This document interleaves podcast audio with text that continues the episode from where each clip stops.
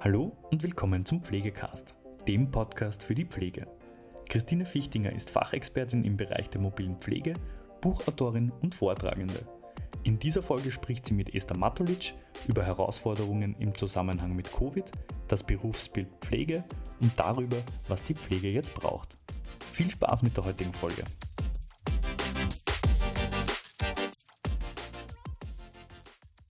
Christine Fichtinger.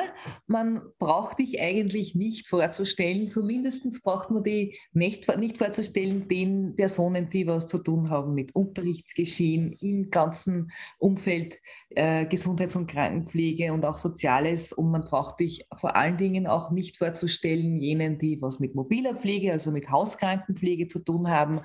Du bist seit 30 Jahren im, im Unterricht und in der Lehre tätig. Du hast viel publiziert, du hast Bücher äh, verfasst, du hast Artikel verfasst, du bist in Projekten, äh, du hast Projekte äh, durchgeführt und ist, glaube ich, ein ganz bunter Reigen an Tätigkeiten. Äh, warum wir uns heute treffen, ist, äh, dass wir uns über das Thema Corona unterhalten wollen. Und da würde ich dich zunächst ganz einfach einmal fragen nach deinen Eindrücken äh, in, in, in den letzten Monaten. Also was hast du da so als, als, als große, grobe Schlaglichter erlebt und in welchen Tätigkeiten hast du das erlebt? Ja, als erstes einmal Hallo, danke für die Einladung. Ja, ich habe natürlich ein sehr vielschichtiges Bild erlebt. Äh, Einerseits äh, erlebe ich bei den Klienten draußen äh, eine große Verunsicherung. Äh, was ich auch erlebe, ist, dass diese Vereinsamung äh, mehr zugenommen hat. Viele äh, pflegebedürftige Menschen, die noch mobil sind, äh, haben Angst, hinauszugehen oder, oder haben durch die durch die mangelhaften Kontakte zu Angehörigen, die ja teilweise ja deutlich reduzieren werden, reduziert werden mussten, äh, äh, eine Kontaktarmut erlebt, äh, was natürlich auch sehr viele psychische Auswirkungen noch hat. Ja. Ich habe auch bemerkt und beobachtet, dass viele auch in ihrer Beweglichkeit und in ihrer Lebensfreude äh, deutlich eingeschränkt worden sind, also auch äh, sozusagen gesundheitliche Zustände, sei es im psychischen Bereich als auch im körperlichen Bereich, sich eigentlich äh, verschlechtert haben. Und Personen, die mobile Pflege bekommen, auch wirklich auch Angst haben, krank zu werden, angesteckt zu werden. Ich habe auch einige Fälle erlebt, die eigentlich äh, gar nicht wirklich nachvollziehbar waren. Trotz dieser Kontaktarmut sind sie schwer krank geworden. Und das macht natürlich einerseits äh, Klienten und Familien betroffen, auch mich sehr betroffen. Ja. Ähm, ja, und ansonsten vom Allgemeinen her habe ich eigentlich oft gewartet, äh, welches Statement die Pflege dazu hat. Die, die berufliche Belastung ist ja auf allen Ebenen, also ich habe auch genug Kolleginnen im klinischen Bereich oder in der Langzeitpflege. Also nach all den Jahren kennt man natürlich auch viele Pflegepersonen. Uh, vor allem, ich bin auch mit sehr vielen ehemaligen uh, Schülern und Schülerinnen uh, in Kontakt, die in diversesten Bereichen arbeiten. Ähm, man sieht halt auch, dass man einer enormen Zusatzbelastung äh, ausgesetzt ist. Ja? Und man fragt sich halt dann, äh, wie wird man nach außen hin vertreten, zum Beispiel durch Berufsverbände oder durch unseren Berufsverband. Äh, äh gibt es vielleicht extra Entlohnungen, extra Zuckerl, äh, wie auch immer. Und besonders betroffen hat mich gemacht, äh, wie ich gelesen habe, gar nicht so lange her, vielleicht zwei Wochen her, dass eigentlich jede fünfte Pflegeperson aufgrund dieser erhöhten Belastung äh, eigentlich mit dem Gedanken spielt, aus dem Beruf auszusteigen. Das macht mich eigentlich besonders betroffen, ja, weil ich mir auch denke, welche Art von Unterstützung haben wir eigentlich, um mit dieser wirklich sehr besonderen Situation äh, umzugehen, die ja sehr lange eigentlich schon dauert und das Ende ja noch nicht so ganz in Sicht ist. Ja. Das heißt, du nimmst auf der einen Seite mal diese, diese ganz große Verunsicherung wahr, dass, dass Menschen äh, alarmiert sind, dass Menschen wahrscheinlich auch sich permanent auf Symptome beobachten, dass sie eben Angst haben, an Covid zu erkranken das eine, mit all, dem, mit all den Schwierigkeiten auch die Desolation, die natürlich der Zukunft mit sich bringt.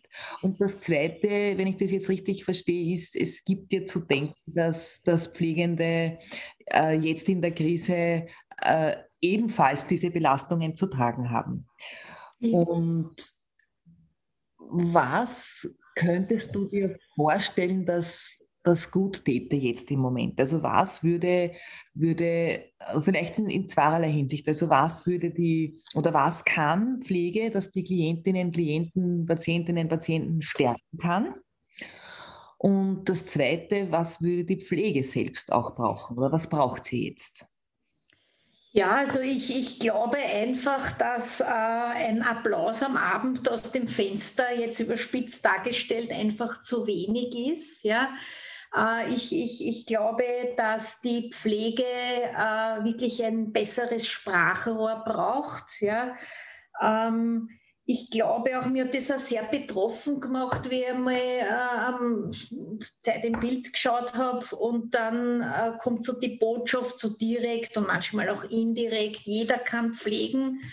Äh, ich glaube nicht, dass jeder pflegen kann. Ich glaube, äh, dass viele, äh, die nicht unmittelbar damit betraut sind, sich gar nicht vorstellen können, wie vielschichtig die Pflege ist. Pflege ist mehr als ein paar beruhigende Worte und die Bettdecke aufzuschütteln und einen warmen Tee zu bringen oder Fieber zu messen sondern Pflege ist ein, ein wahnsinnig vielschichtiger äh, Beruf, der unglaublich viel Fachwissen benötigt und, und auch ein sehr verantwortungsvoller Beruf ist. Ja? Wir haften ja auch für jeden Schritt, den wir letztendlich setzen. Ja? Und ähm, ich glaube, dass es äh, höchste Zeit ist, äh, dass die Pflege einfach eine, eine gute Lobby bekommt, ja? dass die Pflege auch von Pflegepersonen bestimmt wird ja? und äh, dass die Pflege sozusagen auch etwas zu sagen hat in unserem Gesundheitssystem. Das fehlt mir leider äh, immer wieder. Ja? Fällt mir spontan dazu ein, es gab einmal, ich glaube, das war vor ja, sicher schon 20 Jahre wird das nicht ganz her sein, aber so 15, 16, du kannst dich vielleicht noch erinnern, da gab es so eine Kampagne, die Kassen, der Job des Lebens ist, steckt in jedem von uns. Und da haben dann Pflegende auch gesagt, dass es keine gute Kampagne ist, weil es äh, so ein bisschen nahegelegt hat, ja, so es ist quasi nahe am Alltagshandeln und so, wenn man das quasi nur möchte, dann geht das schon. So, das war so der Subtext, den, den Pflegende herausgehört haben. Und ich glaube, genauso wie du, dass äh, Pflege in ihrer Vielschichtigkeit oft gar nicht so, gar nicht so wahrgenommen wird äh, in allem, was sie kann und in allem, was sie auch braucht. Also ich bin sicher, dass wenn man, wenn man, wenn man Menschen befragt, was denn Pflege eigentlich ist, dass es, dass es, dass es viele Dinge gibt, die, nicht, die überhaupt nicht gesehen werden. Also dass Pflege, was nicht mit der Lebensgeschichte arbeitet, dass Pflege ganze Systeme einbezieht in ihrem Denken, dass Pflege professionalisiert ist zutiefst, dass Pflege äh, ja, Dinge, die wir, die wir alle wissen. Ähm, was könnte es denn sein, dass man da, also du sagst eben eine Lobby, und dass man das wahrscheinlich auch äh, den Menschen, gerade die, die sich für Pflegeberufe interessieren, vermittelt, was Pflege erstens kann, denke ich mir, und was Pflege ähm, aber auch benötigt. Und ja, was, was müsste oder was sollte man jungen Menschen vermitteln, die sich für einen Pflegeberuf interessieren, was das einerseits benötigt und was Pflege aber andererseits auch ist und was sie kann? Wie siehst du das? Ja, ich denke mir das immer wieder in, in Fachunterrichten. Ja, da denke ich mir immer wieder, äh, wie, wie hochspezifisch das ist. Also ich habe mir das das letzte Mal gedacht, ich habe jetzt vor kurzem einen Unterricht gehalten, da ist es um die Heimdialyse gegangen, um die Peritonealdialyse, ein hochspezifisches Fachgebiet, ja, das ganz viel Fachwissen erfordert, um solche Menschen eigentlich daheim begleiten und betreuen zu können. Ja, ähm, wo man überlegt, äh, wer kann welchen Schritt setzen, wie kann man den Menschen das ermöglichen, dass der nur alle vier oder alle sechs Wochen in eine Fachambulanz zur Kontrolle geht und den Rest äh, selbst auf einem Bergbauernhof in der tiefsten Provinz äh, alleine abwickeln kann, mit, vielleicht mit der häuslichen Pflege in Begleitung. Ja, äh, und ich glaube, äh, diese Vielschichtigkeit und dieses Spezifische, das ist einfach wahnsinnig interessant. Ja? Äh, und, und erfordert unglaublich viel Fachwissen. Und andererseits, und das habe ich mir eben in diesem Unterricht auch wieder gedacht, kennt man das Image der Pflege, ja, und äh, weiß man dann äh, zum Beispiel bei einem Pflegefachassistent ja, oder bei einem Pflegeassistent, ja, äh, die Berufsbilder, die ja noch gar nicht so verankert sind äh, draußen beim Laien. Viele wissen das ja gar nicht, äh, was machen die und, und, was haben die für Aufgabengebiet. Also es steht so in, in Konträren mit, mit dem Wissen draußen. Ja. Und wenn man dann äh, ins Gespräch kommt, geht man immer davon aus, dass, dass das eh alles der Arzt macht, dass das alles so hochspezifisch ist und, und das wird der Pflege gar nicht zugetraut. Und das finde ich so schade. Ja, wir bringen es zwar den Fachpersonen oder unseren zukünftigen Kolleginnen und Kollegen bei, aber im Unterricht weiß ich schon, dass die Wertschätzung äh, fehlen wird. Ja, in, in, der Heimhilfe wird man ewig als Putzfrau abgetan äh, als, als Pflegeassistent, ja, also da hat man immer das Gefühl, die tun eh nur Schüsseln tragen und, und irgendwelche niedrigen Dienste machen. Aber selbst der Heimhilfe hat eine hochspezifische äh, Aufgaben. Ja? Also meine Putzfrau kann keine Krankenbeobachtung. Und ich bezeichne meine Putzfrau gar nicht als Putzfrau, sondern als Reinigungskraft. Schon allein da die Wertschätzung dem Beruf gegenüber. Ja? Und da merke ich einfach, dass, dass, dass so diese Schere immer größer wird. Ja? Und ich versuche aber trotzdem in, in, in den Unterrichten, äh, diese, diesen, diesen Spaß und dieses Interesse an der hochspezifischen Arbeit weiterzugeben und habe da schon immer sehr gute Rückmeldungen auch. Und es wäre halt schön andererseits, wenn in der Politik auch die Pflege vertreten wäre. Ja, wenn, wenn, wenn, das, wenn der Gesundheitsminister spricht, ja, wo ja auch die Pflege zugeordnet ist und es steht ja sogar im Namen drinnen, finde ich die Pflege aber nicht.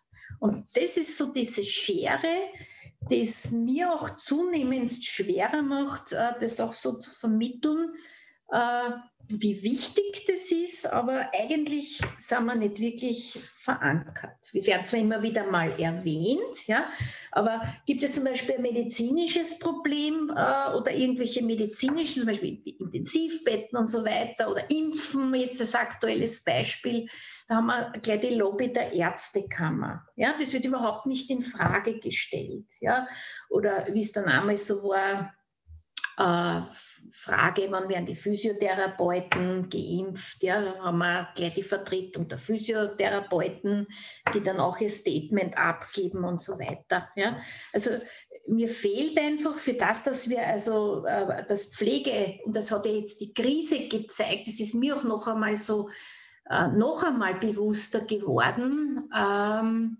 wie wichtig eigentlich die gesamte Pflegebranche ist und was wir alles leisten. Finde ich es ganz schade, dass wir dann da nicht an Ort und Stelle auch vertreten sind. Und was ich schon positiv merke, und das sagen mir auch sämtliche Schüler, Schülerinnen, Praktikantinnen, Praktikanten, die Wertschätzung draußen, also jetzt bei Angehörigen, pflegenden Angehörigen und, und Klientinnen und Klienten, hat deutlich zugenommen. Also die merken schon, wie wichtig wir eigentlich in der Krise sind. Da kriegen wir schon äh, ein hohes Maß an Wertschätzung. Ja. Aber ansonsten sehen wir halt schon, dass wir eigentlich in dem Ministerium, wo auch die Pflege zugeordnet ist, auch namentlich sogar, was mich, also es ist erwähnt, aber ich habe oft das Gefühl, es bleibt bei einer Erwähnung.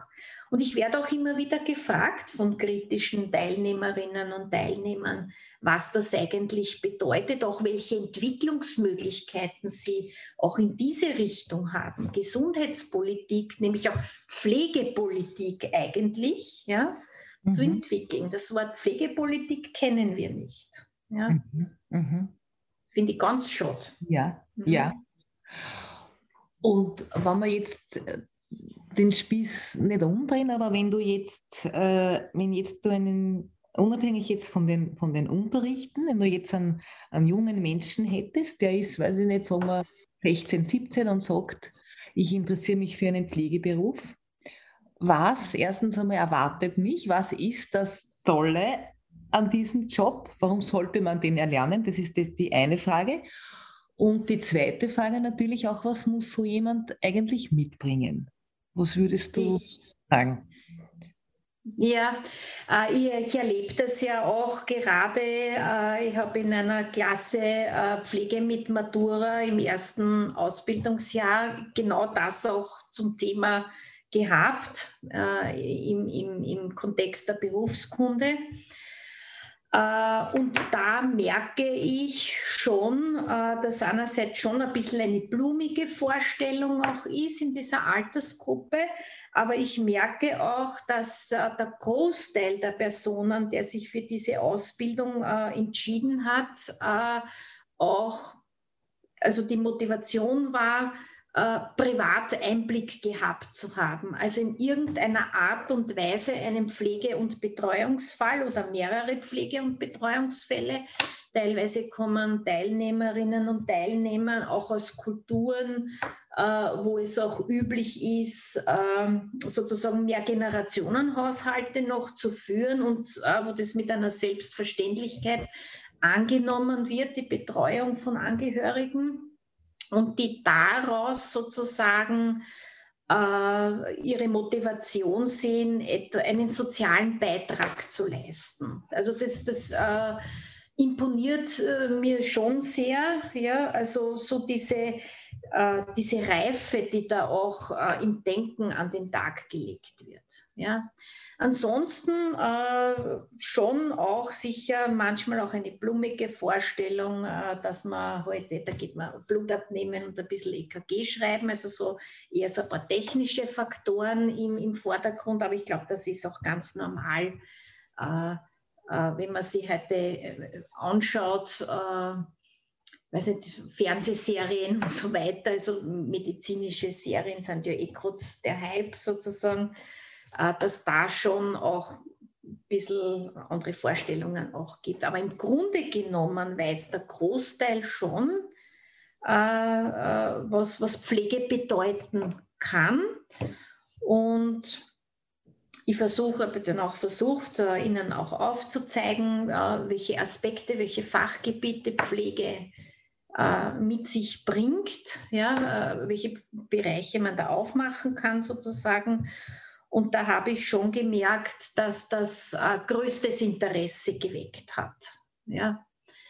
Und äh, ich glaube schon, äh, dass äh, Personen, die einen gewissen Grad der sozialen Kompetenz hab, haben, den man ja heute auch durch diverse Tests der Sozial, aus der Sozialpsychologie mit sehr viel damit beschäftigt, äh, dass man da schon einmal so, so, so Grundkompetenzen feststellen kann und diese Personen dann schon auch aus der Erfahrung her äh, äh, eine, eine gute Beständigkeit auch in dem Beruf haben. Ja? Und ich würde zum Beispiel Tests zur sozialen Kompetenz äh, einführen, also in einer gewissen Art. Das, das wäre halt so vielleicht auch so eine, eine Frage der Pflegepolitik. Äh, wie kann man Systeme zu erarbeiten, um sozusagen unseren Pflegenachwuchs nachhaltig zu, äh, rekrutieren, äh,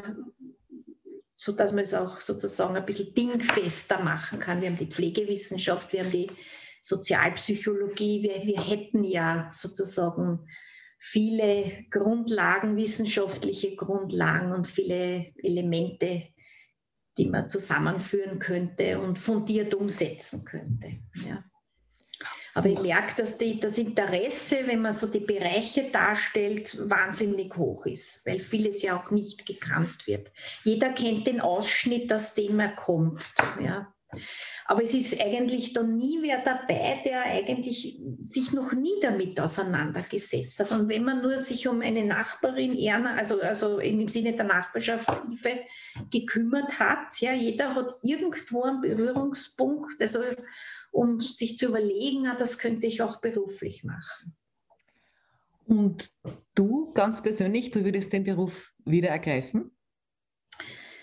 Ähm, ich würde den Beruf schon wieder ergreifen, das schon, ja. Ähm, ich, also ich habe damals auch in einem sehr jungen Jahr natürlich begonnen, äh, habe damals sicher auch die eine oder andere blumige Vorstellung gehabt, ja. Ähm, was ich anders machen würde, ich würde viel früher anfangen, sozusagen, um zu kämpfen, um der Pflege äh, mehr, mehr Sprachrohr zu geben. Das kann man natürlich alleine nicht, aber ich glaube, da würde ich mich, wenn ich noch einmal die Möglichkeit hätte, mich vielleicht anders verhalten. Ja.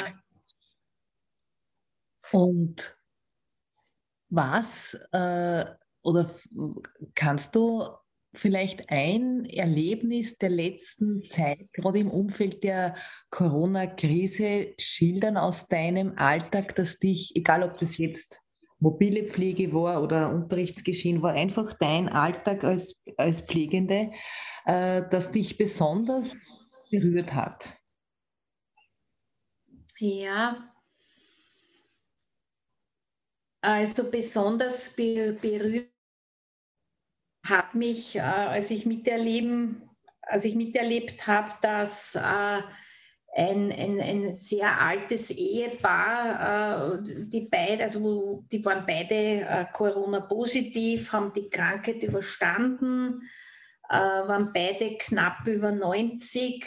Ähm, so diese, diese Dankbarkeit, die die erlebt, also die die weitergegeben haben, es, es war einfach so, so, so ehrlich und so berührend, ja.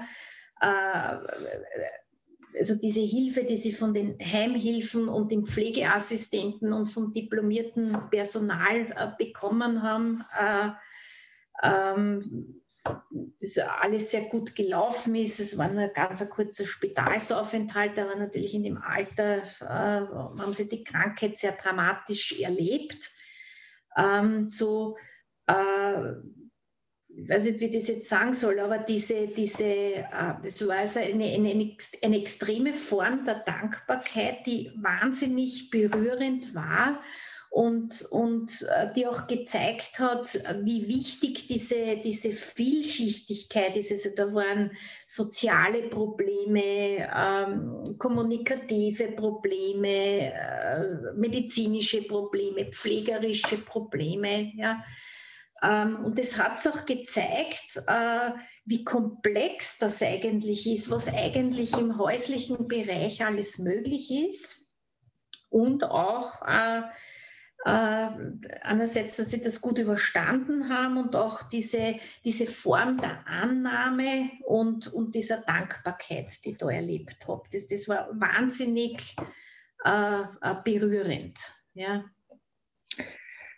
Christine, ich danke dir und nehme dieses Bild auch mit äh, zur Vielschichtigkeit. Ähm, Gerade auch dein letztes Bild, und ich würde mich freuen, wenn wir, wenn es noch einmal zu einem Gespräch kommt. Ich glaube, Themen haben wir viele. Ja, danke für die Einladung. Alles Gute dir auch. Alles Gute. Ja, das war es auch schon wieder mit der heutigen Folge Pflegecast. Wenn Ihnen diese Folge gefallen hat, freuen wir uns, wenn Sie unseren Podcast abonnieren. Weitere Informationen zum Thema Pflege und allem, was dazugehört, finden Sie auf unserer Webseite www.pflegenetz.at oder unserem YouTube-Kanal Pflegenetz und unseren Social-Media-Kanälen. Alle Links zur aktuellen Folge sowie unseren Webseiten finden Sie in der Beschreibung. Bis zum nächsten Mal.